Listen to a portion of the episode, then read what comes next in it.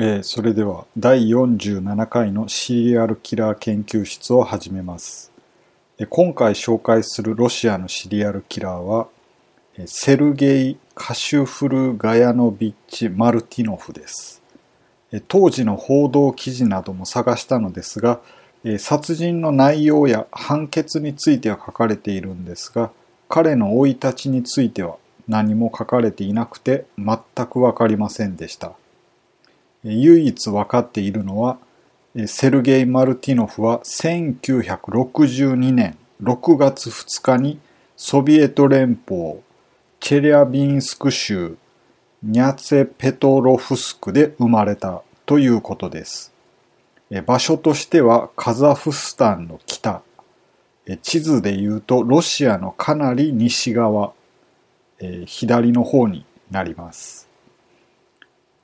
このチェリャビンスク州というのは、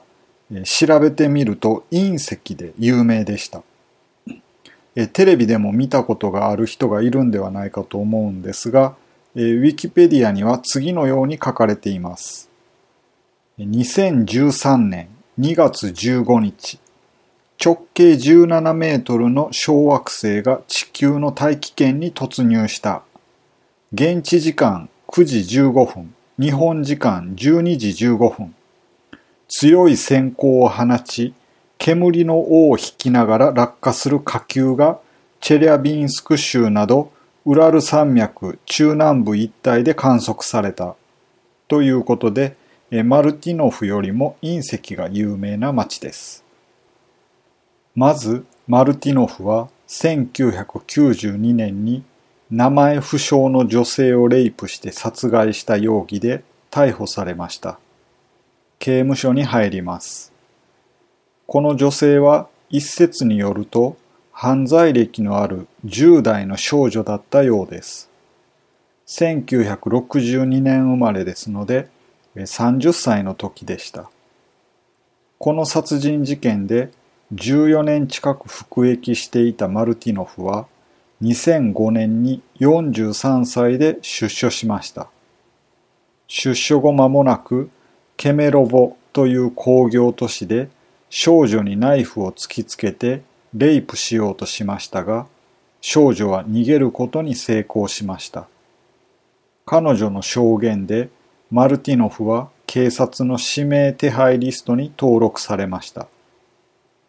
レイプ未遂だったためにこれは指名手配ではなく危険人物リストだったという説もあります。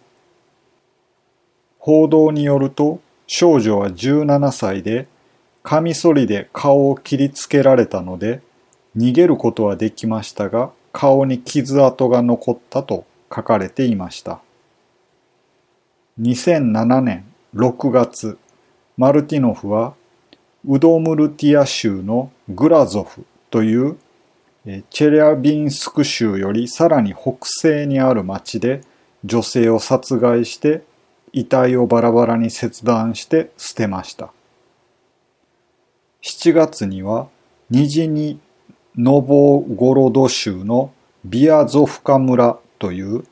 先ほどの現場よりさらに西の村で8歳の少女を強姦しました。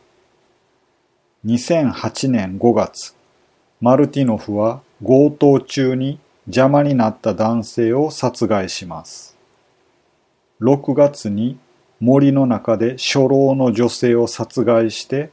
遺体をバラバラにして捨てました。この女性をレイプしたかどうかは書かれていませんでした。11月にはオリョリュ州で女性を殺害しました。2010年8月、マルティノフはロシア連邦の中のバシコルトスタン共和国というチェリャビンスク州のすぐ隣の国で70歳の女性を強姦して殺害しました。報道によると、タマラ・サディコバという名前だったようです。現場には2つのメモが残されていて、警察は怖くない。12時にチェリャビンスクに着くというものでした。この70歳の女性はレイプされていたので、先ほどの初老の女性もレイプされていたのかもしれません。この2010年8月31日のニュースで、マルティノフが警察を挑発したメモが報道されました。さらにその際に、マルティノフは元囚人で、入れ墨と指の欠損で見分けられますという情報も伝えられました。2010年末には最後の犠牲者となったボロネジ州の女性を殺害しました。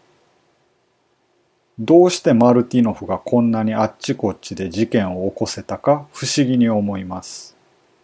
捜査記録には彼はヒッチハイクでロシア中を移動して電気技師としての技術を持っていたためにすぐに仕事を見つけることができたと書かれていました。さらに体格が華奢で静かで礼儀正しい人物だったのですぐに信用されたようです。マルティノフは2010年11月18日に逮捕されました。犠牲者の一人から盗んだ携帯電話の電源を入れたために警察がマルティノフの居場所を突き止め逮捕することができました。逮捕される時マルティノフは一切抵抗しようとせず捕まりたいと思っていましたと言ったそうです検察によると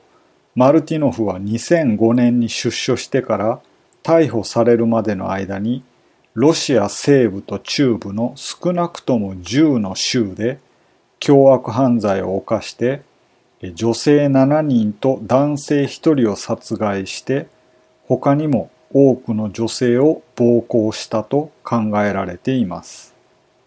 被害者の中には未成年の少女が2人いて、